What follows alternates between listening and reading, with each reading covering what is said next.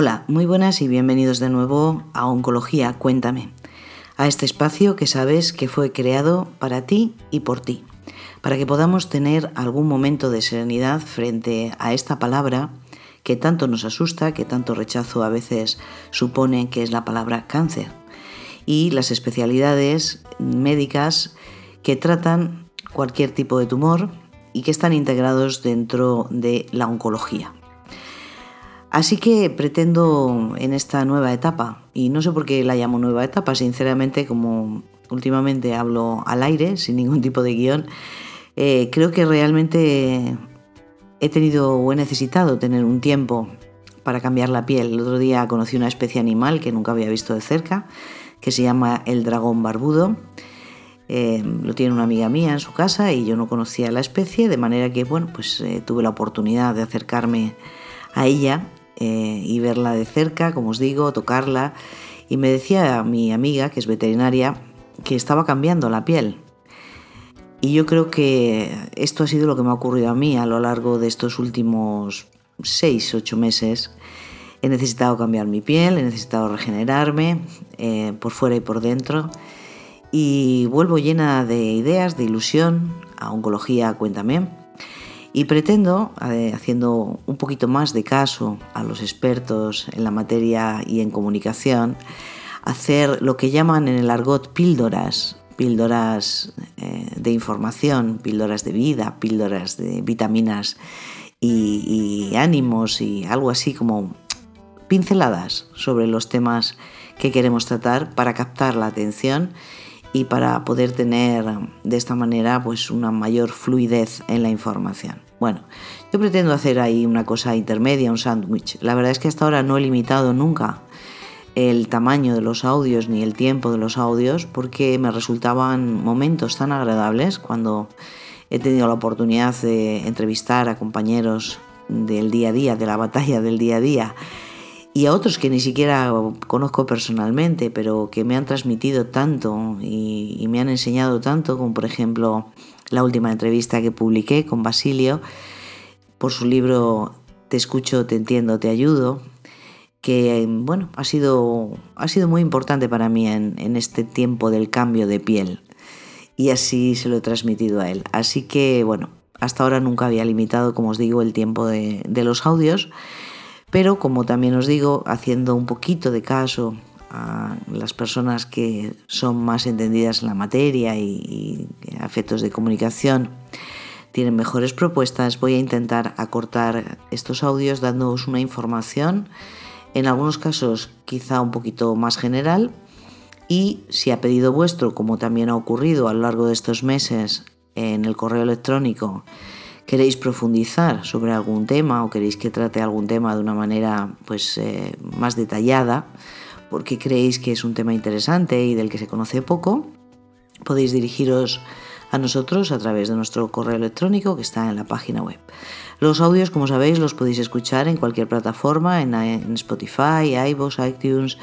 y por supuesto seguirnos a través de las redes sociales, en LinkedIn, en Twitter, en Facebook, en Instagram. Y, bueno, sin más dilación y con esta maravillosa melodía de fondo, como sabéis generosamente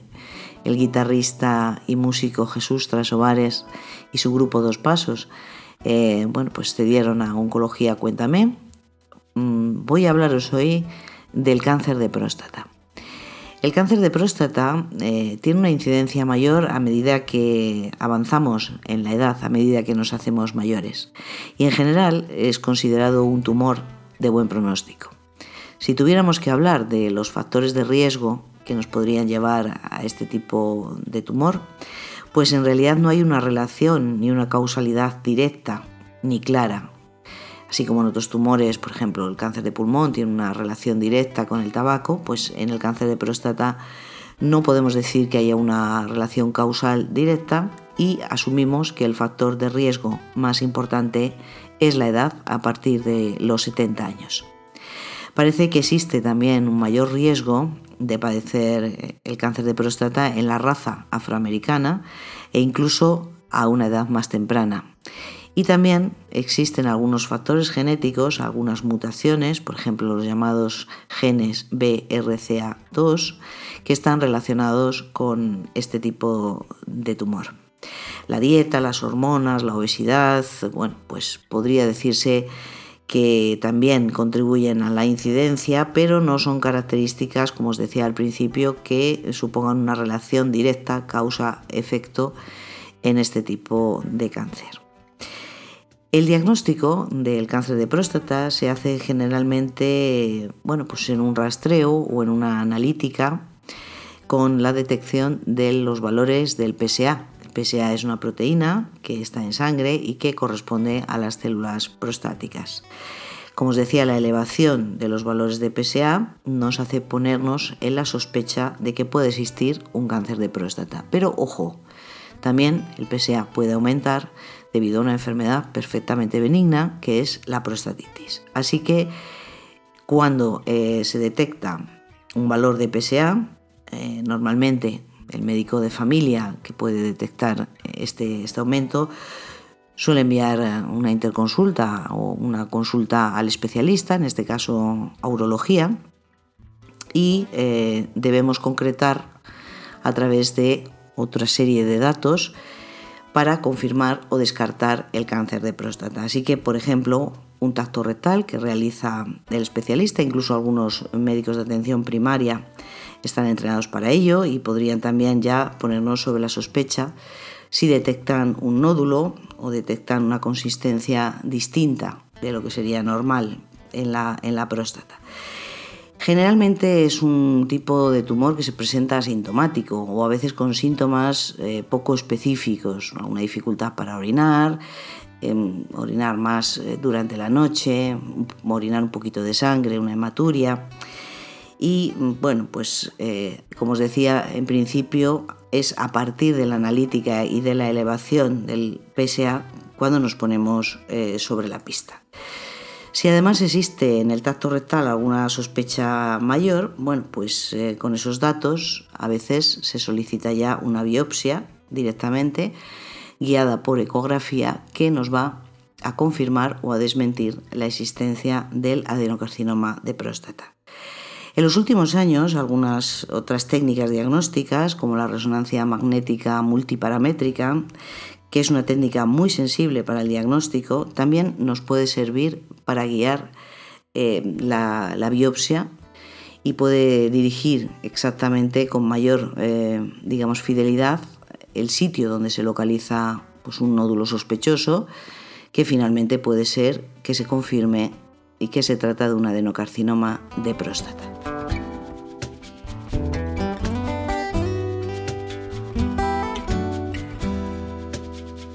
Obtenida la biopsia, el laboratorio de anatomía patológica nos confirmará que se trata de un adenocarcinoma de próstata y nos dará lo que llamamos el Gleason Score. Por decirlo en términos simples, esto podría llamarse la matrícula de este tumor de próstata. Es unas, unas características determinadas de sus células que nos sirven para clasificar a los pacientes o a este tipo de adenocarcinomas en bajo riesgo, riesgo intermedio o alto riesgo. ¿Pero qué significa esta clasificación de bajo riesgo, riesgo intermedio o alto riesgo? Bueno, pues cuando hablamos de ese riesgo, lo que estamos realmente queriendo decir es la probabilidad que existe de que el tumor de próstata que hemos detectado esté confinado exclusivamente en la próstata o puede ser que ya exista o puede existir una mayor probabilidad de extensión a los ganglios linfáticos e incluso a órganos más alejados de la próstata, como por ejemplo en los huesos. Las llamadas metástasis. Así que los pacientes divididos en bajo riesgo, riesgo intermedio, que a su vez se divide en favorable, desfavorable y alto riesgo, bueno, pues pueden preguntarse, ¿y qué más pruebas me tienen que hacer? A veces parece que no nos parece suficiente una biopsia y una analítica para confirmar un diagnóstico y el paciente ha oído que hay que hacer más pruebas. Bueno, pues en realidad las pruebas de detección eh, de mm, células tumorales procedentes de un adenocarcinoma de próstata en otros órganos e incluso en los ganglios linfáticos, solamente se solicitan a partir de lo que clasificamos como riesgo intermedio desfavorable o alto riesgo. Hasta ahí la probabilidad es tan pequeña que se supone y se entiende que las pruebas de diagnóstico no van a ser lo suficientemente sensibles como para detectar enfermedad más allá, porque la probabilidad además es muy baja. Así que generalmente, como os decía, a partir del riesgo intermedio desfavorable es cuando se solicitan pruebas para descartar que haya células tumorales en otros órganos, como os decía, las llamadas metástasis. Como dato importante, hay que decir que al diagnóstico casi el 80% de los casos son órgano confinados, es decir, el tumor está solamente en la próstata y solamente un 6% de los casos son metastásicos. Generalmente para confirmar o para desmentir o para descartar las metástasis se suele pedir un TAC y una gammagrafía. Hay otros estudios muy útiles para el diagnóstico, digamos, completo de esta enfermedad, que son los PET colina o más recientemente y más sensible el PET PSMA. En realidad, ¿qué pruebas se van a solicitar? Bueno, pues para eso existe algo muy importante en todos los tumores y en el tratamiento de todo tipo de tumores, que es el comité de tumores. De manera que o bien desde el especialista que ha diagnosticado el tumor, generalmente urología, o bien desde los propios, las propias consultas de los oncólogos, ya sean oncólogos médicos o oncólogos radioterápicos, se solicitan las pruebas que se consideran oportunas, se lleva y se discute el caso en el comité y se plantea una estrategia terapéutica en función de los resultados de estas pruebas. Por tanto, en resumen, el diagnóstico del cáncer de próstata se hace a través de la detección de niveles elevados del PSA y se confirma con una biopsia y un diagnóstico anatomopatológico. ¿Cuál es el tratamiento del adenocarcinoma de próstata confinado a la próstata.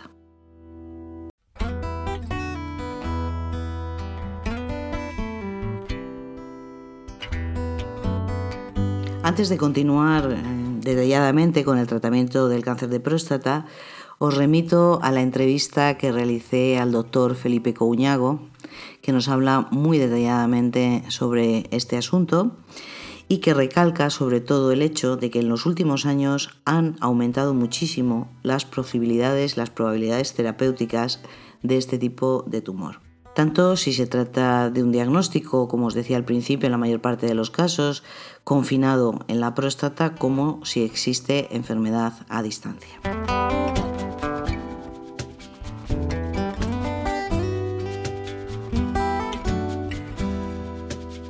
¿Cuáles son las posibilidades terapéuticas? Bueno, pues podemos empezar hablando de la cirugía, que también ha avanzado mucho en cuanto a las técnicas quirúrgicas y hemos pasado de una cirugía totalmente abierta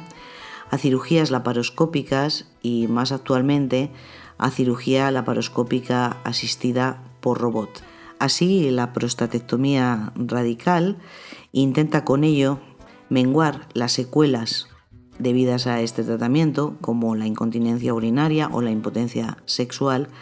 y tener la misma o mayor eficacia terapéutica, además con otra ventaja, con menor estancia hospitalaria. Como os decía, la técnica se llama prostatectomía radical y generalmente está indicada en pacientes de bajo riesgo con una esperanza de vida superior a los 10 años. A veces también hacemos una linfadenectomía pélvica si se trata, por ejemplo, de pacientes de riesgo intermedio. Cuando son eh, pacientes de alto riesgo no suele ofrecerse la cirugía de entrada, salvo en algunos casos muy concretos, y siempre es necesario advertir al paciente que tal vez, aún realizando cirugía, sea necesaria la intervención posterior eh, de la radioterapia. Volveré sobre este asunto casi al final del audio. La otra opción terapéutica es la radioterapia. Históricamente ha sido uno de los tumores eh, más frecuentemente tratados con radiaciones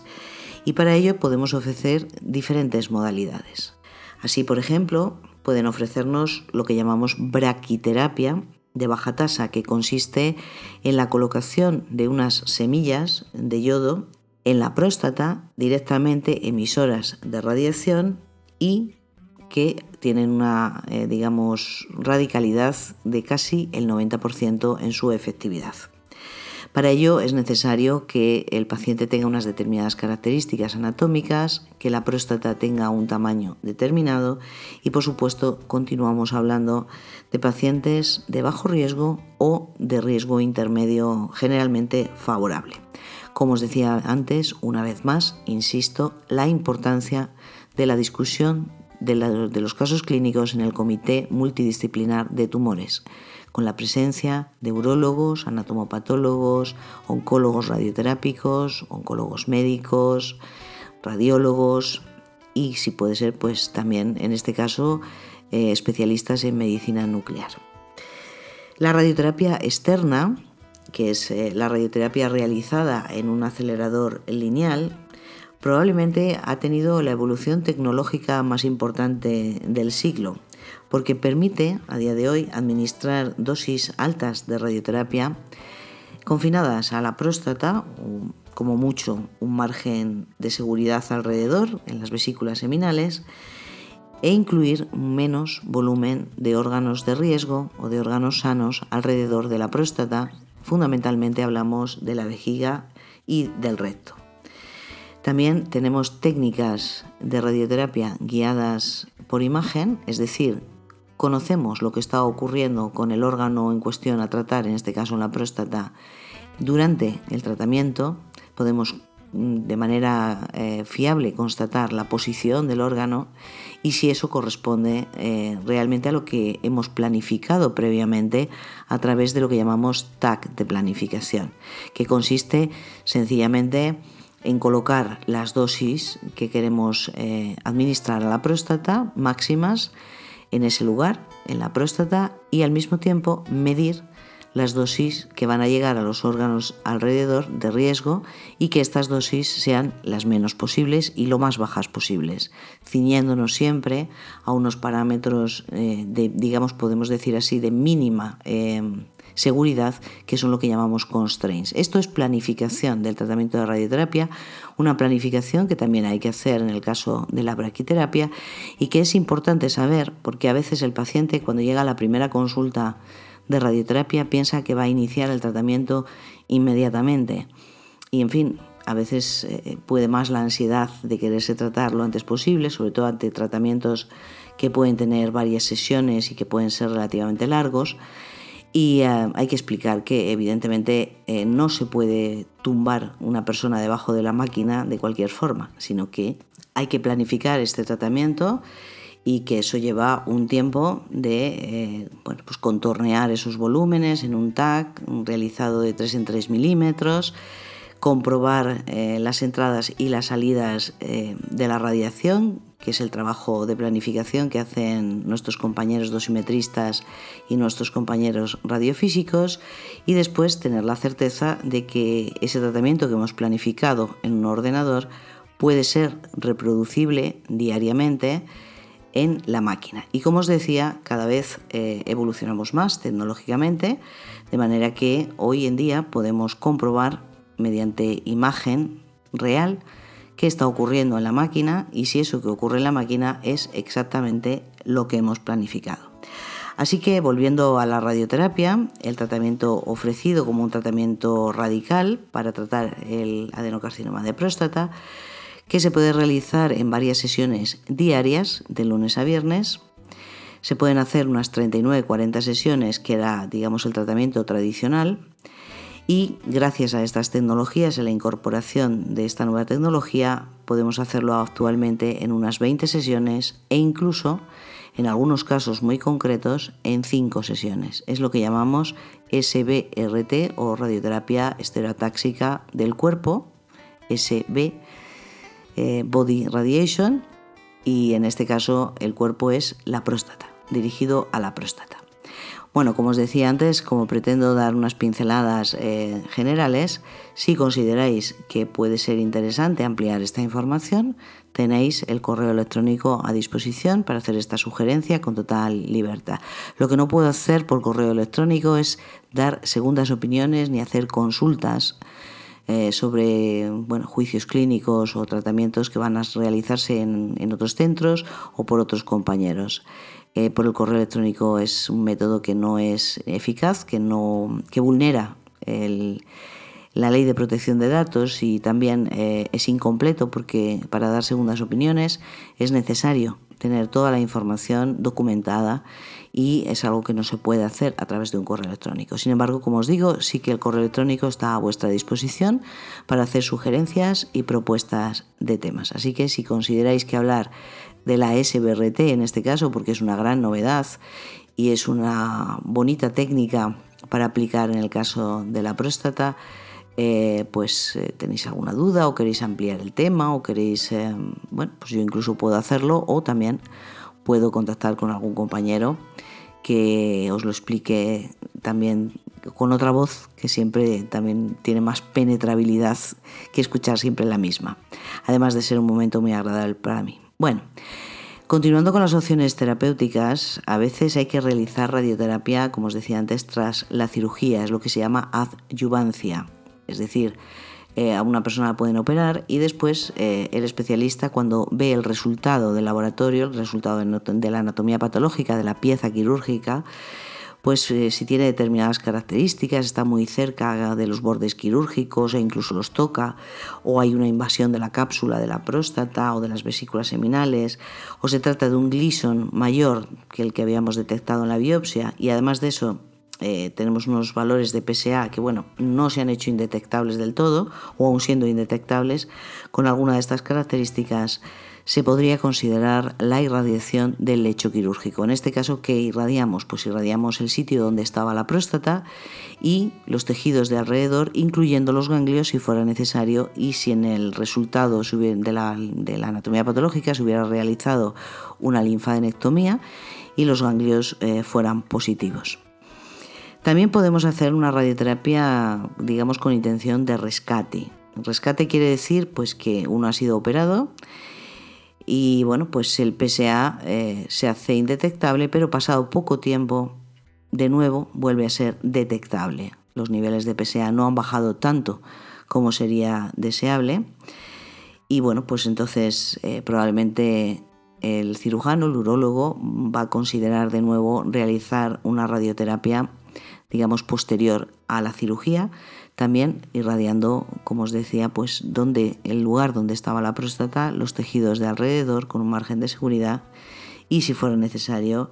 los ganglios. Y en este caso el número de sesiones generalmente se aplica al esquema normofraccionado, el esquema clásico de unas 33 a 35 sesiones. Y además de esto, para el adenocarcinoma de próstata tenemos un tratamiento hormonal. ¿Por qué ¿Cuándo y cómo se realiza el tratamiento hormonal? Bueno, mm, el por qué es porque las células tumorales de la próstata responden a hormonas y ante casos de riesgo intermedio desfavorable o de alto riesgo, se considera oportuno bloquear eh, a esas células para que no respondan, bloquear esas hormonas para que no haya eh, células respondedoras a ellas y por tanto tengan menores posibilidades de sobrevivir. Generalmente es un fármaco, es un antiandrogénico que llamamos, eh, que se realiza pues, generalmente en un mes, 15 días a un mes, y lleva asociada una inyección intramuscular o subcutánea de otro fármaco que es eh, bueno, pues un análogo, lo que llamamos el análogo, y con todo ello lo que obtenemos es un bloqueo, lo que determinamos terapia de deprivación androgénica. Esta terapia puede ser en un ciclo corto, de unos 4 a 6 meses, o en un ciclo largo, de unos 18 meses hasta 3 años. Y este tratamiento es perfectamente y además necesariamente a veces compatible con la radioterapia. ¿En qué consiste el tratamiento? Si es de ciclo corto, de ciclo largo, qué indicaciones tiene en función de qué parámetros se realiza uno u otro. Bueno, pues esto a veces es controvertido Em, cada vez los criterios de alguna manera están más estandarizados, pero en definitiva y en resumen os diré que depende del resultado de la anatomía patológica, de los niveles de PSA, del riesgo intermedio, desfavorable o alto riesgo y de alguna manera se considera un tratamiento necesario para em, disminuir la posibilidad de tener células tumorales a distancia, no solo en el presente, si no se han detectado, sino en un futuro próximo. Y por último, quería hablaros brevemente de lo que se considera vigilancia activa, algo que puede ser propuesto perfectamente por vuestro especialista una vez que, aún siendo detectado un adenocarcinoma de próstata, se considera que es un bajo riesgo o muy bajo riesgo, que hay muy poca carga tumoral, que el paciente tiene una expectativa de vida superior a 10 años y que por tanto es una opción mantenerle vigilado a través de pruebas de imagen, controles de PSA, tacto rectal e incluso repetir biopsias si fuera necesario, pasando a realizar tratamiento cuando cambien las características de la enfermedad. De este modo, bueno, pues se mantiene la calidad de vida y no se causan los efectos, digamos, secundarios, tóxicos y la eh, morbilidad que puede acarrear cualquiera de los tratamientos propuestos, porque todos ellos, pues evidentemente, pueden tener secuelas. Generalmente eh, no son graves, pero bueno, influyen a veces en la calidad de vida de los pacientes y por tanto eh, se ha llegado a la conclusión de que quizá se está sobrediagnosticando y sobretratando en algunos casos y por tanto no os debe sorprender, aunque el diagnóstico sea de esta palabra tan horrible, tan, eh, tan rechazada y que tampoco queremos oír, que se llama adenocarcinoma o carcinoma de próstata, que el propio especialista os ofrezca lo que llamamos una observación o una vigilancia activa más bien. ¿no? Observaciones, bueno, pues eh, se aplica más bien a pacientes de más edad, por encima de 80, 85 años, pacientes en los que bueno, pues se considera que quizá la causa de muerte pueda ser otra muy distinta y que nada tenga que ver con este tumor. Y la vigilancia activa pues pueden ser individuos más jóvenes, como os decía, con un bajo riesgo y con muy pocas probabilidades de que ese tumor de alguna manera crezca muy rápido y nos dé problemas a corto plazo. Por lo tanto, llegado el momento, podemos pasar a la estrategia de tratamiento activo. Y por hoy es todo respecto al carcinoma de próstata. Os dejo unos segundos con esta música tan maravillosa, como os decía al principio, de Jesús Trasovares. Me despido hasta la próxima y espero que esta información rápida, estas llamadas píldoras, cápsulas, vitaminas o como queráis llamarlas, haya sido de vuestra utilidad. Vuelvo a repetir que tenéis a vuestra disposición desde la página web el correo electrónico, podéis dirigiros a mí, los correos eh, me los hacen llegar directamente a mí para que yo los pueda leer y pueda responder. Y eh, podéis hacer vuestras sugerencias y podéis eh, de alguna manera proponer temas que os causen dudas, inquietud, bien porque hayáis tenido esta enfermedad o conozcáis algún familiar que la tiene y queráis ampliar esta información. Pero siempre manteniéndonos en el ámbito de la divulgación de la información, no de casos particulares para dar segundas opiniones, porque como os digo, por desgracia, no es posible hacerlo por email y también creo que sería contraproducente porque bueno, pues para eso hay otros canales y hay otras formas de hacerlo con mucha más fiabilidad para vosotros y con por supuesto mucha más seguridad para los casos que eh, os preocupen o que queráis consultar. Nada más, os dejo con esta pequeña muestra del carcinoma de próstata y con la música de Jesús Trasovares. Hasta la próxima y como siempre, un placer haber compartido este ratito con todos vosotros. Ya sabes, en oncología, cuéntame, siempre adelante.